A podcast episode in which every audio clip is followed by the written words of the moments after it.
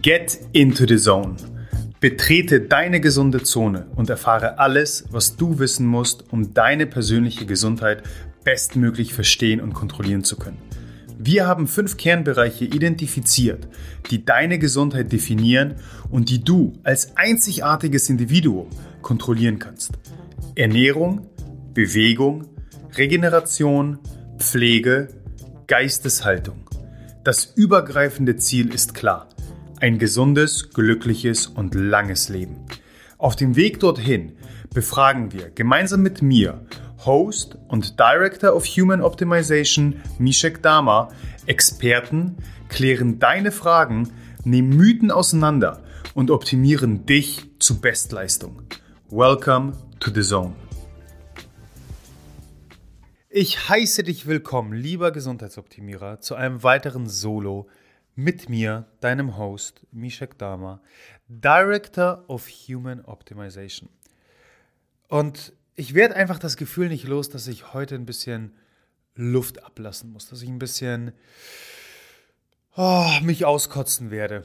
Äh, wahrscheinlich nicht, ich hoffe nicht, weil das ist nicht meine Intention.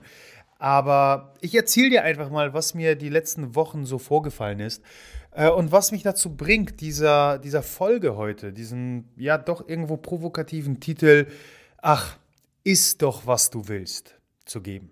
Und zwar fängt alles an bei meiner Morgenroutine, welche unter anderem auch bedeutet, dass ich meinen Körper bewege, walke, Hashtag Walk the Talk, äh, in der Regel ins Büro und dabei einen Podcast höre.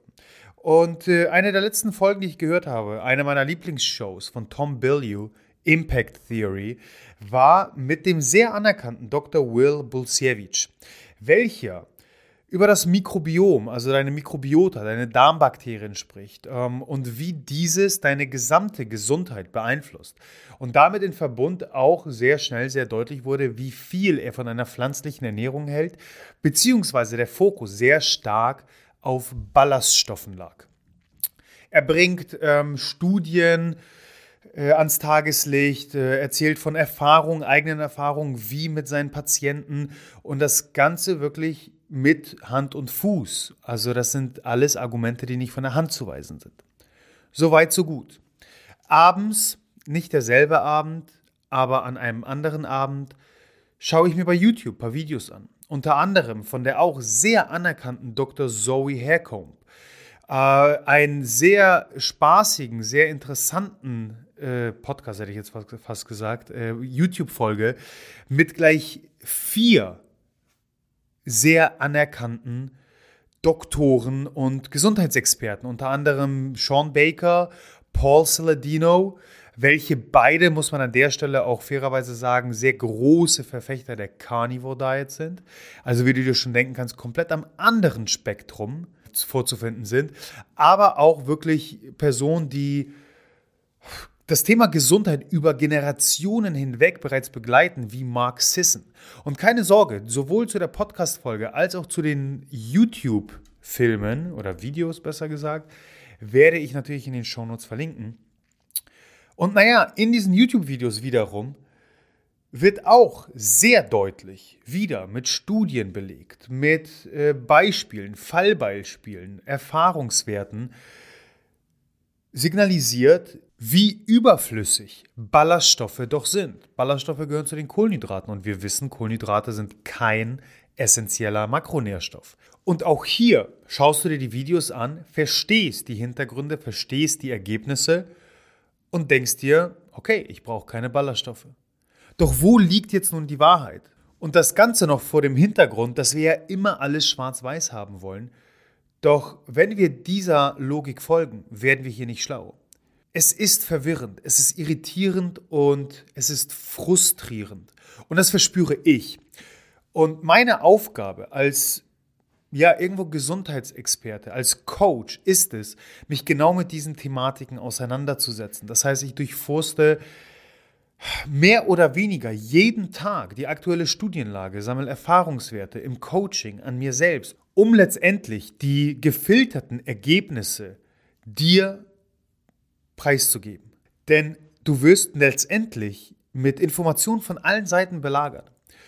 Und ich würde behaupten, dass mein Wissensstand über dem Durchschnitt liegt. Und am Ende des Tages verspüre ich nichts weiter als Irritation, Verwirrung und Frustration. Denn was soll ich denn nun glauben? Soll ich Ballaststoffe essen, weil sie so essentiell sind, oder kann ich sie komplett vernachlässigen? Also wie du siehst, Ernährung ist ein weiteres Mal, das müssen wir an dieser Stelle festhalten, nicht schwarz und weiß. Und die Frage ist, wie es überhaupt dazu kommen kann, dass wir so extreme Unterschiede in letztendlich den Endergebnissen erzielen, wo wir doch versuchen, allgemeine Empfehlungen preisgeben zu können. Und warum die Ernährungswissenschaft teilweise so kompliziert ist, dazu haben wir vor nicht allzu langer Zeit auch einen Post verfasst, um zumindest ein, einige Punkte festzuhalten. Auch dazu verlinke ich in den Show Notes. Denn ich bin mit meinen Erzählungen noch nicht am Ende. Das war nur eins der Momente, wo ich ja, einfach mich gefragt habe, wie muss es dem Otto Normalverbraucher gehen, der mit diesen Informationen belagert wird. Auf der einen Seite von, und nochmal, die Quelle dessen, was ich hier preisgebe, die sind beide gut. Das heißt, sowohl der Dr. Bulsiewicz als auch Personen wie Paul Saladino sind anerkannte Experten auf ihrem Gebiet. Das heißt, wir können deren Aussagen schon zu einem gewissen Maße trauen. Natürlich, das darf man nicht vergessen, hat jeder von uns seine eigene Intention, weswegen er etwas voranbringt, ein gewisses Thema. Aber nichtsdestotrotz sind das keine in Anführungsstrichen Experten, sondern wirklich echte Wissenschaftler. Kommen wir zu einem weiteren Ereignis, das mich in den letzten Wochen ereilt hat. Und zwar hat ein nennen wir ihn mal Fitnessexperte, ich werde an dieser Stelle selbstverständlich keinen Namen nennen, einen durchaus visuell anspruchsvollen Post, einen, einen Feed-Post ähm, abgegeben mit den besten Netflix-Abend-Snacks. Und in dieser Grafik zu sehen waren ein Obstteller, Zart-Bitter-Schokolade, selbstgemachtes Protein Porridge. Und an den Rest erinnere ich mich nicht mehr. Mein Gedanke in dem Moment war nur, in welcher verdammten Welt sind das bessere Netflix-Abend-Snack-Optionen?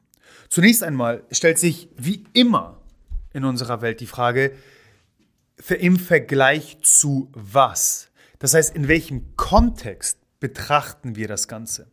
Ist ein Obstteller besser als eine XXL-Pizza und im Anschluss ein Ben Jerry's Eis? Vermutlich ja.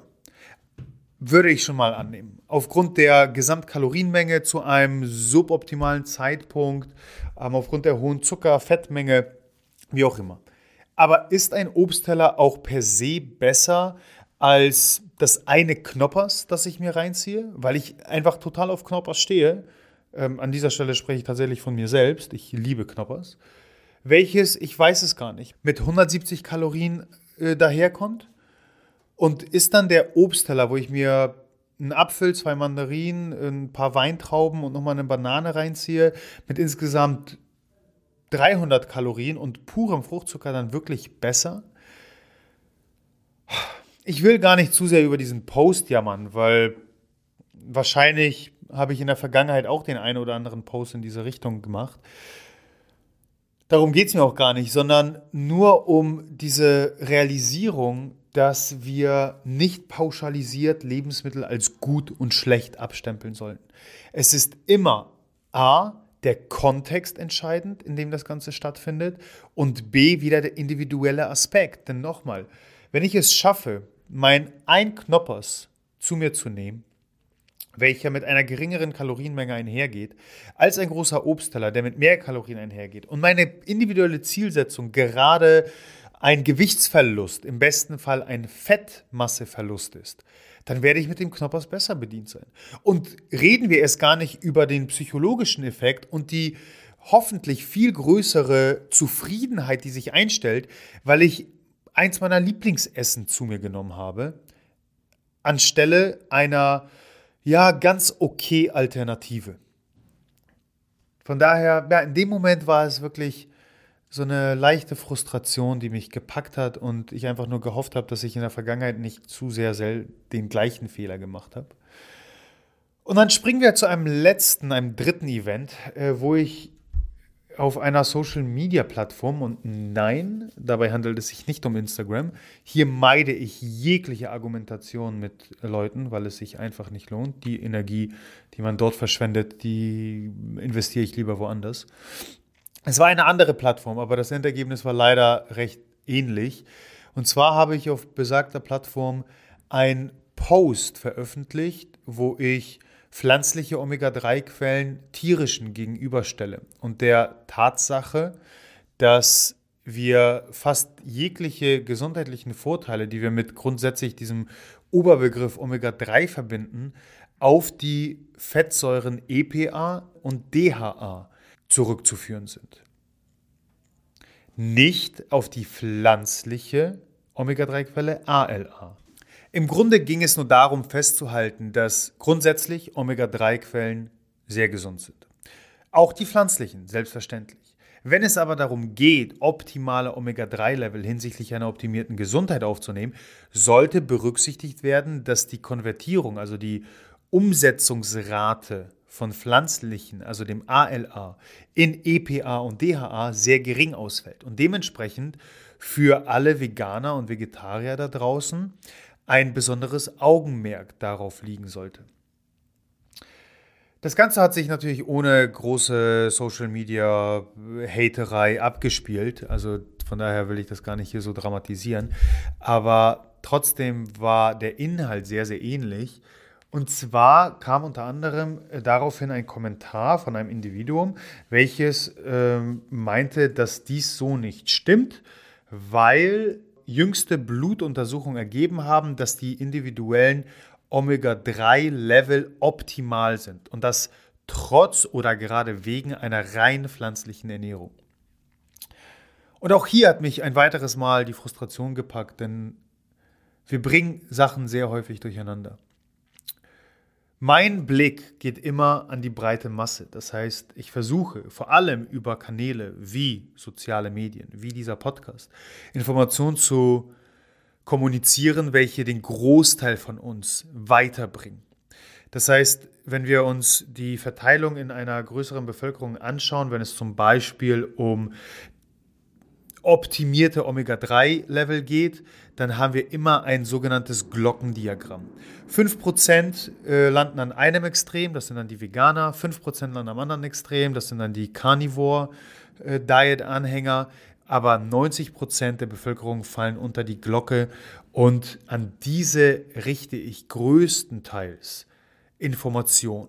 Alles andere decken wir im Coaching zum Beispiel ab, wo, wie wir auch im Bluesong-Gedanken immer wieder festhalten, die Individualität ein extrem, wenn nicht der entscheidendste Faktor ist, wenn es darum geht, die eigene Gesundheit verstehen und kontrollieren zu können. Wie dem auch sei, mit dieser Denkweise, die mir entgegenkam, kommen wir nicht weiter. Ich habe daraufhin sehr nett darauf hingewiesen, dass ich sehr erfreut darüber bin, dass besagtes Individuum achtsam die eigene Gesundheit kontrolliert, Checkups macht, um zu sehen, wie es um den Gesundheitszustand steht und einen Weg für sich gefunden hat, ein, eine optimale Gesundheit einzugehen. Natürlich wäre es interessant zu wissen, wer hat diese Werte als optimal abgesegnet und wo liegen diese Werte tatsächlich. Aber grundsätzlich ist an dem Prozess als solchem nichts auszusetzen. Das Problem ist allerdings, dass das, was für ein Individuum funktioniert, nicht übertragbar ist auf die breite Masse. Und die meisten von uns werden mit einer rein pflanzlichen Ernährung Probleme haben. Ich sage nicht, dass es unmöglich ist, aber Probleme, Schwierigkeiten haben, optimale Omega-3-Level abzudecken, ohne zum Beispiel eine smarte Supplementierung, welche auch auf veganem Wege, zum Beispiel über ein Algenöl, stattfinden kann. Naja, wie du siehst, ganz unterschiedliche Szenarien, die ich hier beschreibe, äh, die aber alle zu dem gleichen Ergebnis führen, nämlich zu dieser Podcast-Folge hier und der Tatsache, worauf ich letztendlich noch hinaus möchte. ist doch verdammt nochmal, was du willst. Und versteh mich nicht falsch, ich gebe hiermit nicht auf, ganz im Gegenteil. Es geht für uns weiter in unserer Mission, Wissen zu kommunizieren, zu vermitteln, sodass du als Individuum deine Gesundheit verstehen und kontrollieren kannst. Aber am Ende des Tages sind all diese Diskussionen, die wir tagsüber, Tag ein, Tag aus eingehen, Bitsies und Beitsies, die niemanden und schon gar nicht deinen Körper und deine Gesundheit interessieren.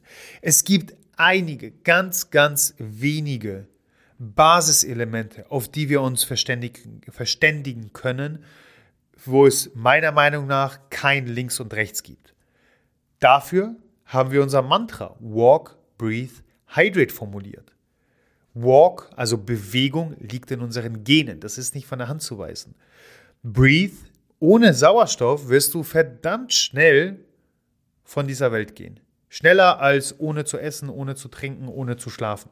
Und Hydrate, weil Wasser das Element ist, welches auf jeden Fall essentiell ist und den Grundbaustein deiner Ernährung darstellt.